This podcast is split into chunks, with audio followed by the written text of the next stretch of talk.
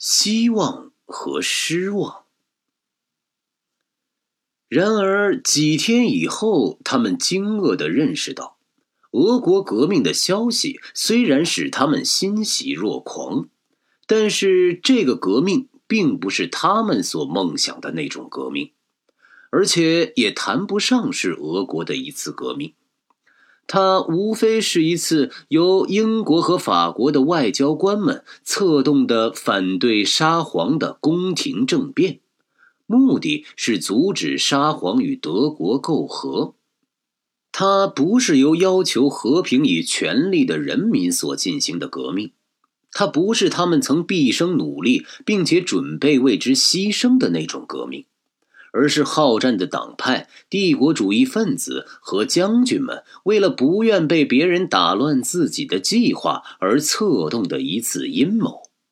而且，列宁和他的同志们不久还认识到，让大家都回去的许诺并不适用于那些要进行激烈的卡尔马克思式的真正革命的人。米留可夫和其他的自由派人物已经指示要阻止他们回去。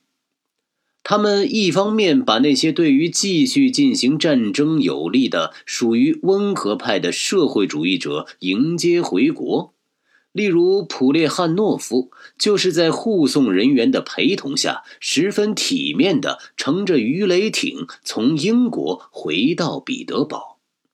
另一方面，他们却把托洛茨基截留在哈利法克斯，把其他的激进派分子拒之于国境线外。在所有协约国的边境线上的关卡哨所，都有一份记录着参加过第三国际齐梅尔瓦尔德会议的全体人员的黑名单。列宁抱着最后的希望。向彼得堡拍去一封又一封的电报，但是这些电报不是中途被扣留，就是放在那里置之不理。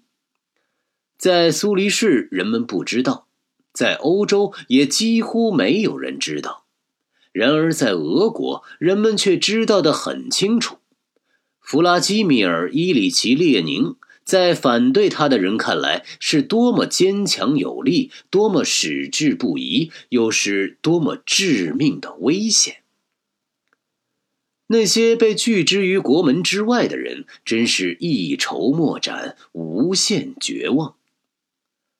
多少年来，他们在伦敦、巴黎、维也纳的总部里举行过无数次的会议，制定了自己的俄国革命的战略。他们权衡、尝试、彻底讨论过组织工作中的每一个细节。十多年来，他们在自己的刊物中互相探讨过俄国革命在理论与实践上的各种困难、危险和可能性。而这个人一生所思考的，就是关于俄国革命的总体构想。经过不断修改，这个总体构想终于最后形成。可是现在，因为他被阻留在瑞士，他所构想的革命将被另一些人篡改和搞糟。他觉得那些人假借解放人民的崇高名义，实际上却是为外国人效劳，为外国人谋利益。兴登堡在他四十年的戎马生涯中。几乎是调遣和操纵着俄国军队的行动，但当第一次世界大战爆发时，他却不得不穿着平民服装待在家里，只是用小旗帜在地图上标出现役将军们的进展和错误。列宁在这些日子里的命运和兴登堡的遭遇何其相似啊！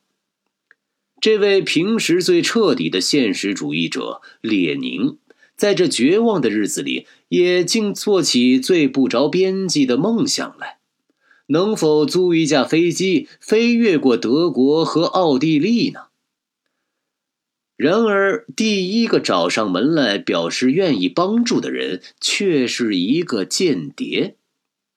于是，他心中不断产生潜逃的想法。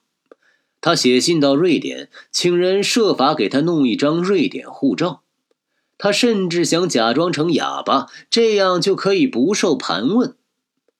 不过，在夜里可以有各种丰富的幻想，但早晨一起来，列宁自己也知道，这些美梦是根本无法实现的。